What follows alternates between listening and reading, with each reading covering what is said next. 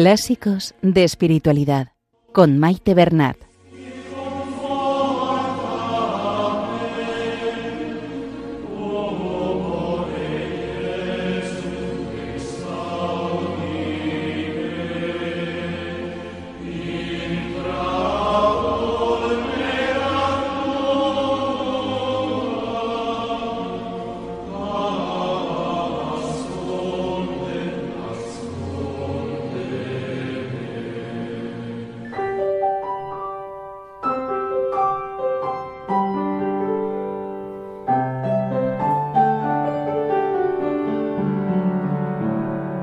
Un saludo a todos los oyentes de Radio María y bienvenidos al programa Clásicos de Espiritualidad.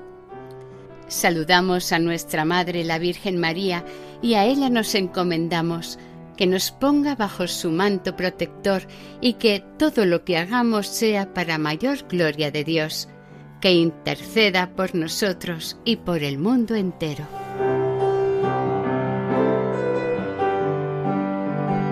Estimados oyentes, seguimos la lectura de la segunda parte del libro Introducción a la vida devota de San Francisco de Sales. En el programa de hoy escucharemos los capítulos 17, 18 y parte del 19. En el capítulo 17 nos instruye en cómo escuchar y leer la palabra de Dios, San Francisco de Sales nos dice con atención y reverencia y nos pone un gran ejemplo, la actitud de la Virgen María que guardaba todo en el corazón. En el capítulo 18 nos hablará de las inspiraciones que recibimos de Dios y cómo acogerlas. El recibir estas inspiraciones supone una gran bendición pues literalmente San Francisco de Sales nos dice, el placer que encontramos en las inspiraciones nos acerca mucho a la gloria de Dios, con lo que ya comenzamos a ser agradables a la Divina Majestad. El capítulo 19 está dedicado al sacramento de la penitencia y nos va guiando para hacer una buena confesión nos explica cómo este sacramento nos purifica y todos los provechos espirituales que nos aporta. Siguiendo el afán de instruir al lector, San Francisco de Sales va desmenuzando y trazando la línea de pensamiento para poder ser concretos y realistas a la hora del examen de conciencia y de decir los pecados al confesor.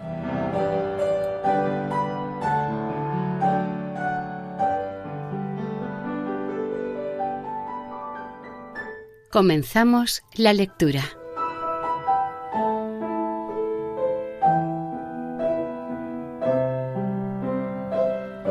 Introducción a la vida devota de San Francisco de Sales. Segunda parte.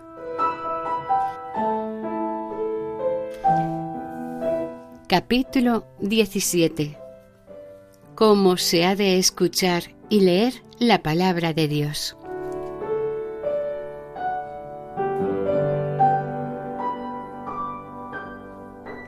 Seas devota de la palabra de Dios, tanto si la escuchas en las conversaciones familiares con tus amigos espirituales, como si la escuchas en el sermón.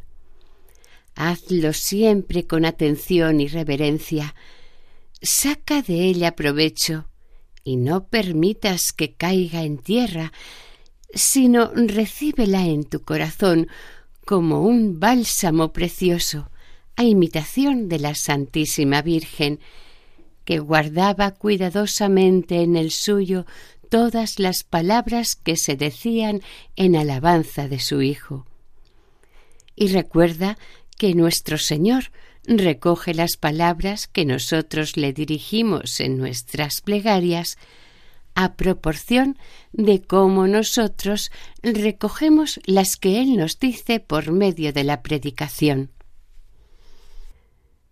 Ten siempre cerca de ti algún libro de devoción, como lo son los de San Buenaventura, Gersón, Dionisio, Cartusiano, Luis de Blois, Granada, Estela, Arias, Pinelli, La Puente, Ávila, el combate espiritual, las confesiones de San Agustín, las cartas de San Jerónimo y otros semejantes, y cada día lee un fragmento con gran devoción, como si leyeses cartas enviadas a ti por los santos desde el cielo para enseñarte el camino y alentarte a llegar a él. Lee también las historias y las vidas de los santos, en las cuales, como en un espejo, contemplarás la imagen de la vida cristiana y ajusta sus actos a tu aprovechamiento según tu profesión, porque aunque muchos actos de los santos no son absolutamente imitables por los que viven en medio del mundo, todos empero pueden ser seguidos de cerca o de lejos. La soledad de San Pablo, primer ermitaño, puede ser imitada en tus retiros espirituales o reales, de los cuales hablaremos y hemos tratado más arriba. La extremada pobreza de San Francisco puede ser imitada mediante prácticas de pobreza que indicaremos después y así de las demás virtudes. Es verdad que hay ciertas historias que dan más luz que otras para la dirección de nuestra conducta, como la vida de Santa Teresa de Jesús, la cual es admirable en este aspecto, las vidas de los primeros jesuitas, la de San Carlos Borromeo, arzobispo de Milán, la de San Luis, la de San Bernardo, las crónicas de San Francisco y otras semejantes. Otras hay en las cuales se encuentra más materia de admiración que de imitación, como la de Santa María Egipciaca, la de San Simeón Estilita, las de las dos Santas Catalina, de Siena y de Génova, de Santa Águeda y otras por el estilo, que no dejan, no obstante, de producir en general un grato gusto de santo amor de Dios.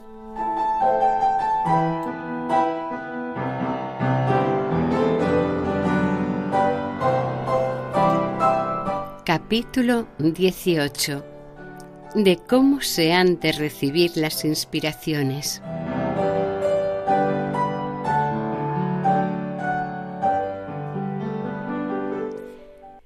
Entendemos por inspiraciones todos los atractivos movimientos, reconvenciones y remordimientos interiores, luces y conocimientos que recibimos de Dios, el cual previene nuestro corazón con sus bendiciones, con cuidado y amor paternal, para despertarnos, excitarnos, empujarnos y atraernos a las santas virtudes, al amor celestial, a los buenos propósitos, en una palabra, a todo lo que nos encamina hacia nuestro bien eterno.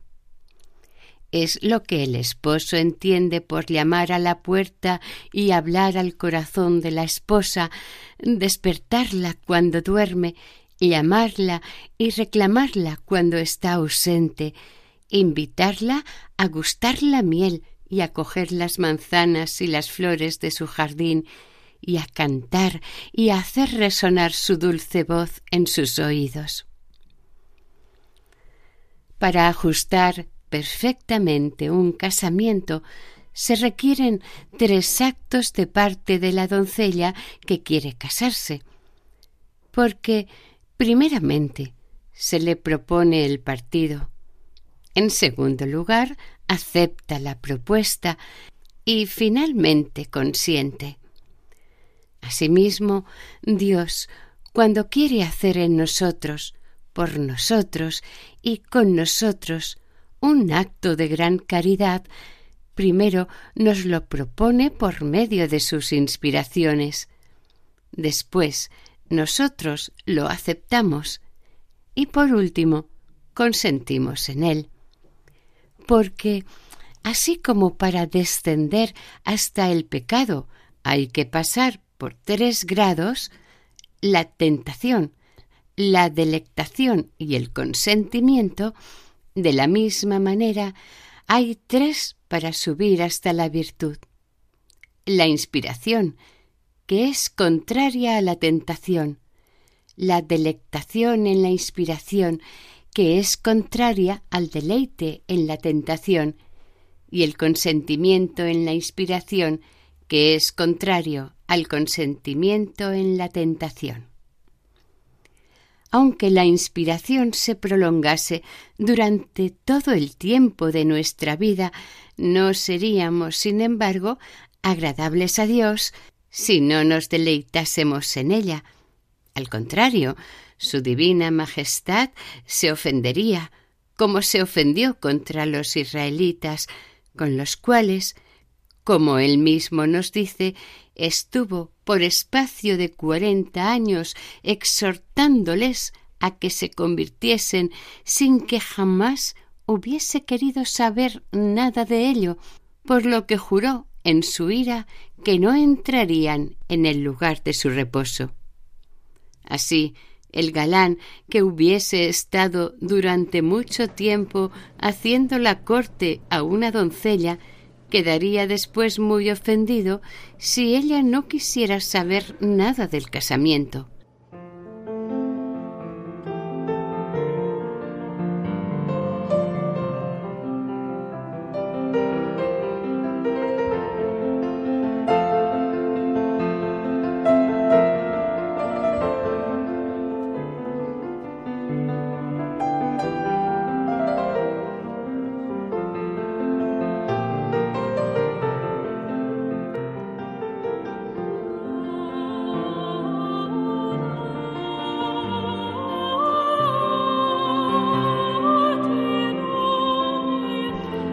Estamos escuchando la segunda parte del libro Introducción a la vida devota de San Francisco de Sales, en el programa Clásicos de Espiritualidad.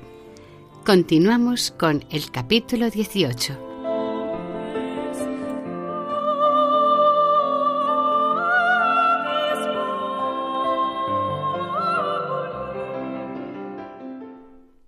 El placer que encontramos en las inspiraciones nos acerca mucho a la gloria de Dios, con lo que ya comenzamos a ser agradables a la divina majestad, pues aunque esta complacencia no sea un verdadero consentimiento, es una cierta disposición.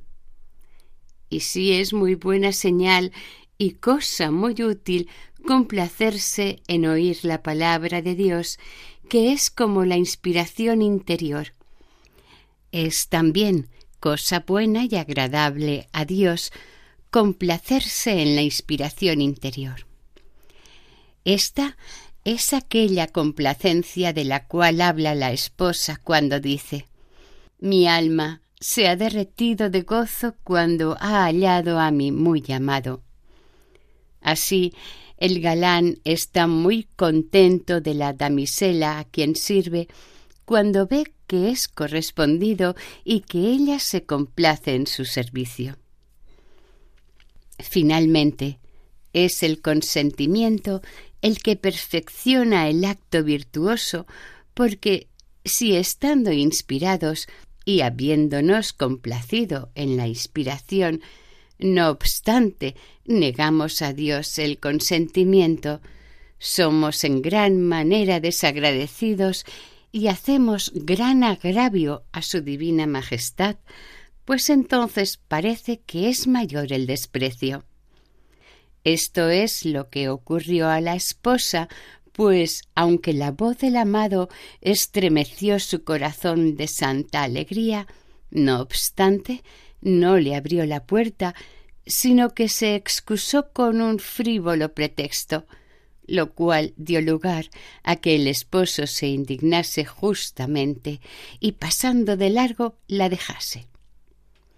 Así, el galán, que después de haber suspirado mucho por una joven y de haberle prestado agradables servicios, se viese al fin rechazado y despreciado, tendría mucho más motivos de disgusto que si su requerimiento no hubiese sido aceptado y correspondido. Resuélvete, pues, Filotea, a aceptar con todo el afecto todas las inspiraciones que a Dios pluguiere enviarte y cuando las sientas recíbelas como mensajeras del Rey Celestial que desea desposarse contigo. Escucha de buen grado sus propuestas, considera el amor con que te las ha inspirado y fomenta la santa inspiración. Consiente, pero con un consentimiento pleno, amoroso y constante a la santa inspiración, porque de esta manera Dios, a quien no puedes obligar, se tendrá por muy obligado a tu afecto. Pero antes de consentir en las inspiraciones de cosas importantes y extraordinarias, aconséjate para no ser engañada con tu confesor, a fin de que examine si la inspiración es falsa o verdadera. Pues ocurre que el enemigo, cuando ve un alma pronta en dar consentimiento a las inspiraciones, le sugiere con frecuencia cosas falsas para engañarla, lo cual nunca podrá lograr mientras ella obedezca con humildad al director. Una vez dado el consentimiento, es menester procurar con mucha diligencia llevar a la práctica y ejecutar la inspiración, en lo cual consiste la perfección de la verdadera virtud, porque tener el consentimiento en el corazón sin realizarlo sería lo mismo que plantar una viña sin querer que diese fruto. Ahora bien, para ello es muy útil el ejercicio del cristiano de la mañana y el retiro espiritual de que hemos hablado más arriba, pues de esta manera nos preparamos para hacer el bien con una preparación no sólo general, sino además particular.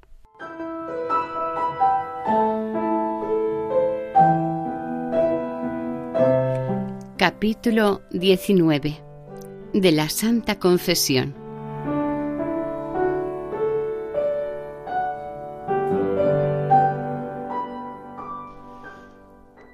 Nuestro Salvador ha dejado a su Iglesia el sacramento de la penitencia y la confesión para que en él nos purifiquemos de nuestras iniquidades siempre que por ellas seamos mancillados. No permitas, pues, Filotea, que tu corazón permanezca mucho tiempo manchado por el pecado, pues tienes un remedio tan a mano y tan fácil. La leona, que se ha acercado al leopardo, corre presto a lavarse para sacar de sí el mal olor que este contacto ha dejado en ella, a fin de que cuando llegue el león no se sienta por ello ofendido e irritado. El alma que ha consentido en el pecado ha de tener horror de sí misma y ha de lavarse cuanto antes por el respeto que debe a la divina majestad que le está mirando. ¿Por qué, pues, hemos de morir de muerte espiritual teniendo, como tenemos, un remedio tan excelente? Confiésate devota y humildemente cada ocho días, aunque la conciencia no te acuse de ningún pecado mortal. De esta manera, en la confesión, no sólo recibirás la absolución de los pecados veniales que confieses, sino también una gran fuerza para evitarlos en adelante, una gran luz para saberlos conocer bien y una gracia abundante para reparar todas las pérdidas por ellos ocasionados. Practicarás la virtud de la humildad, de la obediencia, de la simplicidad y de la caridad. Y en este solo acto de la confesión practicarás más virtudes que en otro alguno. Ten siempre un verdadero disgusto por los pecados confesados, por pequeños que sean, y haz un firme propósito de enmendarte en adelante. Muchos confiesan los pecados veniales por costumbre y como por cumplimiento, sin pensar para nada en su enmienda, por lo que andan durante toda su vida bajo el peso de los mismos, y de esta manera pierden muchos bienes y muchas ventajas espirituales. Luego, si confiesas que has mentido, aunque sea sin daño de nadie, o que has dicho alguna palabra descompuesta, o que has jugado demasiado, arrepiéntete y haz el propósito de enmendarte, porque es un abuso confesar un pecado mortal o venial sin querer purificarse de él, pues la confesión no ha sido instituida más que para esto. No hagas tan solo ciertas acusaciones superfluas que muchos hacen por rutina. No he amado a Dios como debía, no he rezado con la debida devoción, no he amado al prójimo cual conviene, no he recibido los sacramentos con la reverencia que se requiere y otras cosas parecidas. La razón es porque diciendo esto nada dices en concreto que pueda dar a conocer a tu confesor el estado de tu conciencia, pues todos los santos del cielo y todos los hombres de la tierra podrían decir lo mismo si se confesaran. Examina, pues, de qué cosas en particular hayas de acusarte y cuando las hubieres descubierto, acúsate de las faltas cometidas con sencillez e ingenuidad.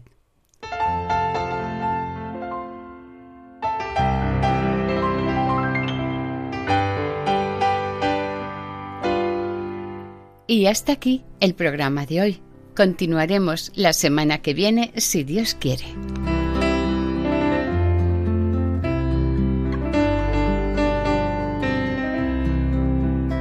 Les esperamos aquí en el programa Clásicos de Espiritualidad, con introducción a la vida devota de San Francisco de Sales.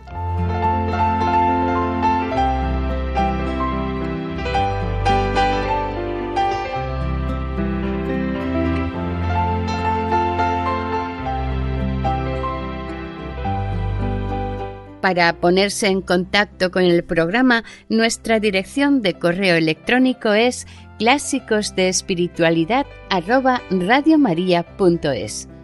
Pueden volver a escuchar el programa e incluso descargarlo en la sección de podcast de la página web de Radio María.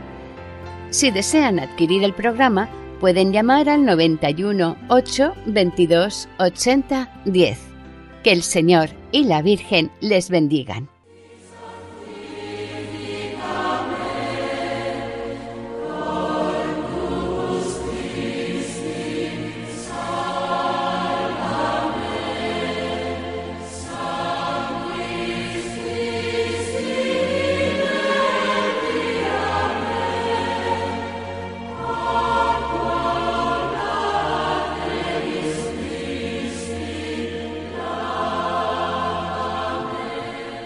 Han escuchado en Radio María Clásicos de Espiritualidad con Maite Bernat.